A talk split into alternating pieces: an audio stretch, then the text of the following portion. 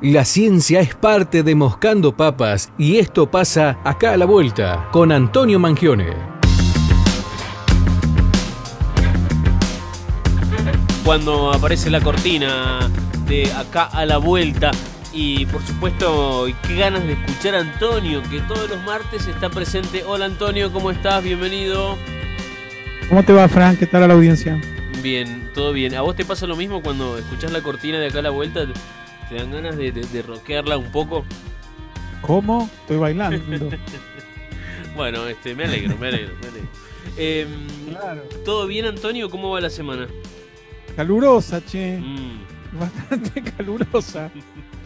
Em, está denso el tema, pero bueno, no me quejo. No me voy a quejar. Por ahora. Por ahora. Después, cuando vengan 30 días sostenidos de 35 grados, tal vez me queje un cachitín. Solo tal un poco. Vez. Solo un poco. Un poquitín. Bueno, em, hoy vamos a hablar de eh, la producción de materiales alternativos a uno que está firmemente en nuestra cotidianeidad, ¿no? Claro, digamos, el plástico nos está matando, literalmente digamos, probablemente no tanto a los seres humanos, pero hemos hablado en Radio Nacional sobre contaminación por plástico a nivel global.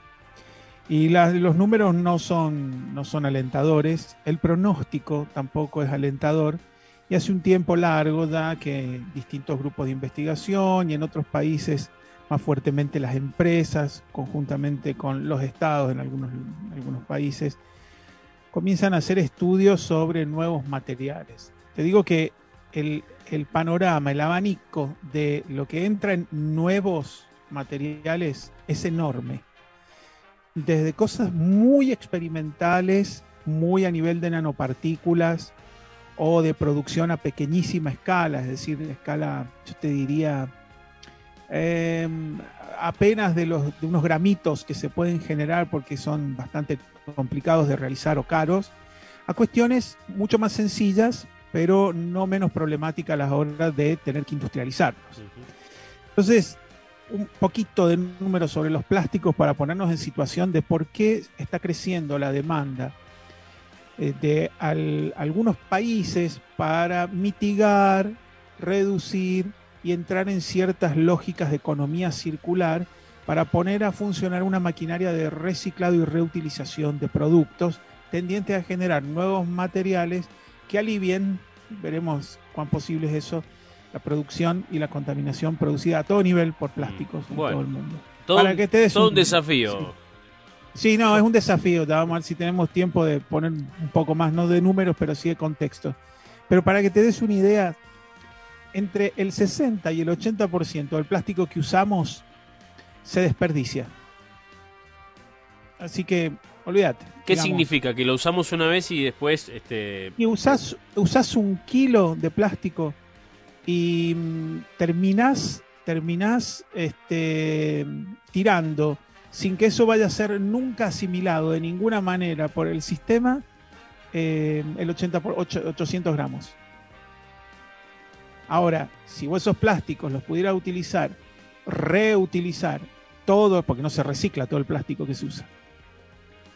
Para que te des una idea, solo en España el 50% de las botellas plásticas que se usan andan por la calle, por el suelo, ni siquiera en los enterramientos, ni siquiera en los basureros, ni siquiera andan sueltas. Es, dramático. Mm. Cuando lo ve así es muy dramático, pero no hay que decaer.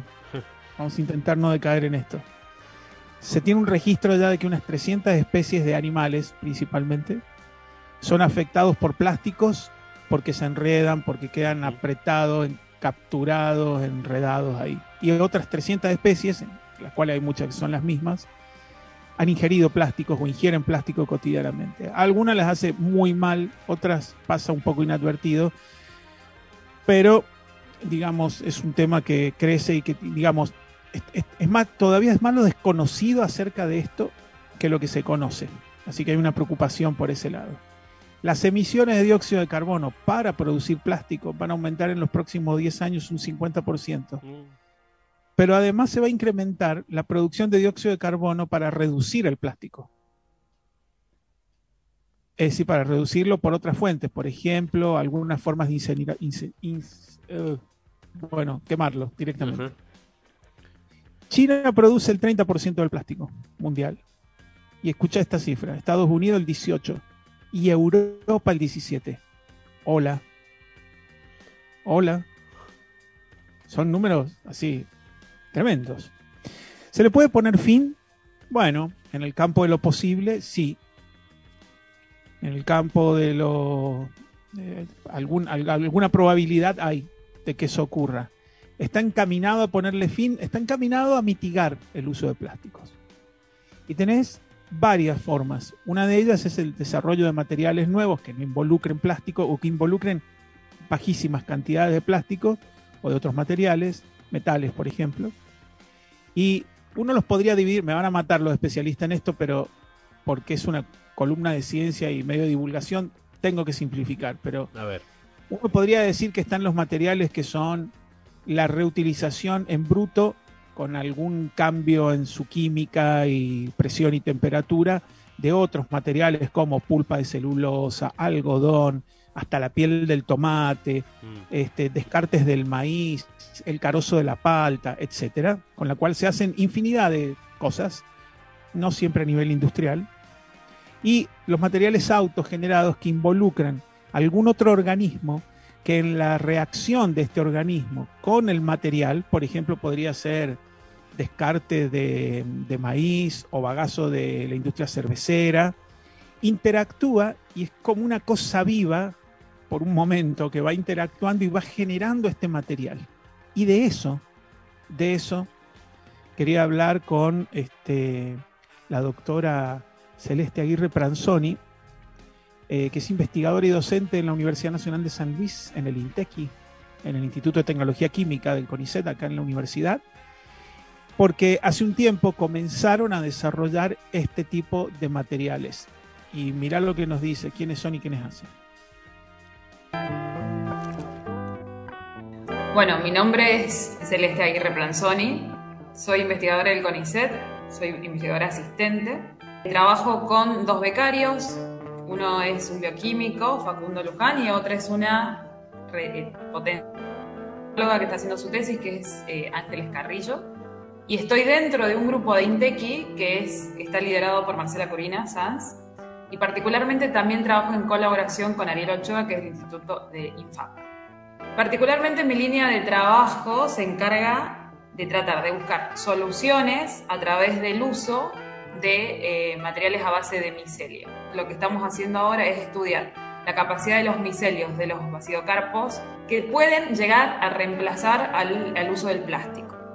Si bien ese es como el sueño, podemos lograr reducir el uso del plástico y reemplazarlo. Para ello implica mucho estudio científico que es la validación del micelio como material, entendiendo que el micelio lo que hacemos es aprovechar su vida celular, por lo tanto el estudio en vida del micelio y cómo este va variando la composición de la pared celular del micelio con respecto al sustrato con el que se alimenta.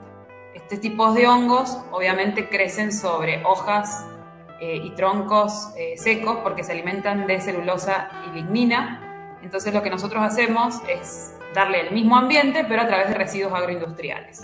Por lo tanto, los residuos agroindustriales van a variar de composición y es necesario, es menester analizar cómo varía la composición de la pared celular de ese hongo con respecto al sustrato, sabiendo que uno de los que le aporta fuerza o fortaleza mecánica al micelio es la, proporción de quitina en la pared celular y eso lo podemos manipular nosotros a través de conocer cómo influye el tipo de sustrato en el desarrollo del micelio. Por otro lado, como es un sistema vivo, analizamos esa relación y por otro lado la capacidad enzimática. Particularmente nuestro enfoque de investigación va a hongos de la región de San Luis, que ese sería el aporte que podemos hacer en general al mundo eh, la doctora en biología Celeste Aguirre Pranzoni, si estuviera en casa en el almuerzo el domingo, le pediría que lo explique de vuelta, Antonio. Sí, básicamente estos son hongos, hongos que crecen en cualquier lado, pero se alimentan de tronquitos, de, de, hojas. Y cuando vos a esos hongos en el laboratorio los alimentás, suponete con el residuo de la industria cervecera, ¿no? O si los alimentas con otros residuos, empiezan a crecer y forman una serie de hebras que se llaman micelios, ¿no? Y en la interacción con, con, la, con el bagazo agroindustrial, generan un material, generan como una, bueno, lo que le llaman bioespuma, una suerte de tergopol, pero hecho por productos eh, que estuvieron vivos en algún momento, ¿no? Bien. Eso es, es, muy interesante, es medio alien la cosa, ¿no? Es medio ciencia ficción. Y entonces lo que hicieron en su laboratorio un tiempo atrás, se presentan a un concurso organizado este, por instituciones de financiamiento de ciencia y tecnología y este, presentan un desarrollo orientado a este tipo de eh, materiales que ellos le llamaron micotecton, ¿no? Y escucha lo que nos dice en este segundo audio. Cuando analizo eh, eh, y empiezo a investigar un poco acerca de esta cultura de reemplazar el plástico con hongos y residuos agroindustriales, dije, podemos hacerlo. Y cuando se abre el concurso, simplemente, eh, bueno, fue armar el proyecto, buscar gente, alumnos y gente de otras áreas para coordinar y fue realmente un aprendizaje porque pudimos construir un proyecto desde cero y en tres meses empezar a fabricar la potencial bioespuma. Entonces Micotecton surge con la idea de reemplazar el Tergopol y trabajamos arduamente tres meses hasta que lo logramos y pudimos hacer las pruebas de eh, justamente de flotabilidad, si eran ignífugos, si eran, si eran absorbentes. Bien, bueno, e, el avance de la, de la, investigación iniciada, ¿no? Claro, ¿por qué dice esto? Porque no basta con que se te arme la bioespuma. No basta con que te aparezca, digamos, una torta así esponjosa que flote. Ahora hay que saber si se degrada, si no se degrada, con qué rapidez, con qué facilidad, si se prende fuego, si no se prende fuego, a qué temperatura, qué presión soporta. Se hace una serie de análisis y estudios. Eh, a mí una cosa que me, parece fantástica es, digamos, cómo, no sé si te das cuenta, es, bueno, nos dijo la cultura de, esta cultura de ver otro tipo de materiales. Es muy interesante, algún día con tiempo podemos hablar de eso, porque parece que dentro de la ciencia no hubiese culturas. Es una movida importante. Este tema se mueve. Hay, otras universidades e institutos trabajando en este tema en Argentina. Y en otros países están pegando como una escalada ya muy importante, produciendo materiales para la construcción. Acá también, ¿sí? y otras cuestiones hay un tantito más delicadas que se pueden, pueden empezar a formar parte de, otras maquinarias inclusive. Em, otra pregunta que siempre me parece interesante hacer y que hemos tratado acá en, acá la vuelta es el rol de las instituciones, esto es decir, es nada más que un capricho, una idea, o sin, sin un contexto adecuado, esto no se puede llevar adelante. Escucha lo que dice. Para mí, justamente las instituciones eh, son justamente los que nos terminan estimulando y abriendo estos espacios. Sin, como te digo, ese concurso, ¿sí? no lo gané, pero me sirvió y me estimuló y me hizo, me terminó dando fe a mí misma, decir, ah, sí puedo, sí se puede crear. Y armar un grupo de trabajo y que los demás, esto también la difusión, ¿no? Porque eso también muchos alumnos llegaron a decir, ¿puedo trabajar con usted? O sea, difusión simplemente, y salimos por todo el país, creo, con esto. Eh, eso estuvo buenísimo. Entonces, para mí, el rol de la institución de abrir anualmente un lugar para que jóvenes investigadores puedan proponer un diseño, una experiencia, algo, es súper estimulador. Y obviamente, eh, la investigación financiada por CONICET fue clave. O sea, sinceramente, si no hubiera salido por ese lado y se me hubiera complicado más. Me cuenta, me cuenta Celeste que con, la poca experiencia que todavía tenían, pero con muy buenos resultados, ella presenta el proyecto a CONICET para que se lo financien. Y CONICET se lo financia. Y, entonces uno se pregunta por qué se lo financia. Porque no, es solamente Celeste Aguirre, ¿no? Es Celeste Aguirre que logra demostrar que se puede hacer algo como eso, ven algo promisorio ahí, conocen la calidad de la gente que trabaja en el INTECI, entienden que ahí hay un respaldo de años, ¿no? de muchos años, de decenas de años, entonces apuestan a generar un desarrollo. Esto es importante, ¿no? Ella misma está sorprendida cuando me lo relata. No puedo creer que me lo hayan financiado.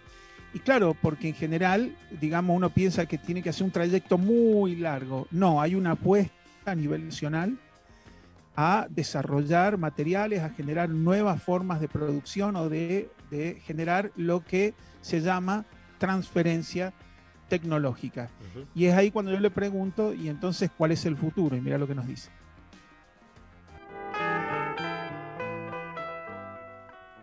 Para mí el futuro es lograr la transferencia tecnológica, es decir, que nosotros como institución que formamos investigadores y formamos un producto biotecnológico podamos llegar a solucionar problemas reales. Y para eso tenemos que acercarnos a las zonas industriales, bueno, y, a gente que sí está todo el tiempo en, en esta movida, que eh, son los que más impactan a nivel ambiental. Entonces, de algún modo, el éxito para mí en este proyecto estaría en la posibilidad de poder solucionar realmente, aunque sea una parte, es decir, aportar, lanzar algo que hoy se está haciendo en la industria de San Luis, o aportar desde algún modo, o tratando efluentes, o reemplazando algún envase, y generar economía circular en lo que podamos, es decir, reutilizar cosas. Entonces, eh, e invitar también de ese modo a que más eh, sectores productivos nos consulten y que podamos trabajar en conjunto. Creo que la, la, transferencia sería uno de los futuros que tiene este producto. Menciona eh, en el audio anterior a la Universidad Nacional de San Luis, eh, en el, eh, también menciona al Estado Nacional a través del CONICET y ahora el, una pata que estaría haciendo falta y también es fundamental entonces es ingresar en, en el círculo productivo.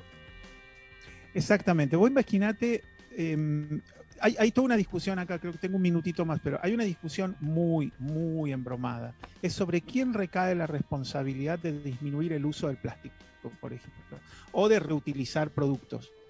Y entonces hoy la discusión es, bueno, es obvio que nos están tirando a los consumidores, pero obviamente que yo consumo lo que está disponible, yo no genero plásticos, no genero bioespuma tampoco, no genero materiales autogenerados.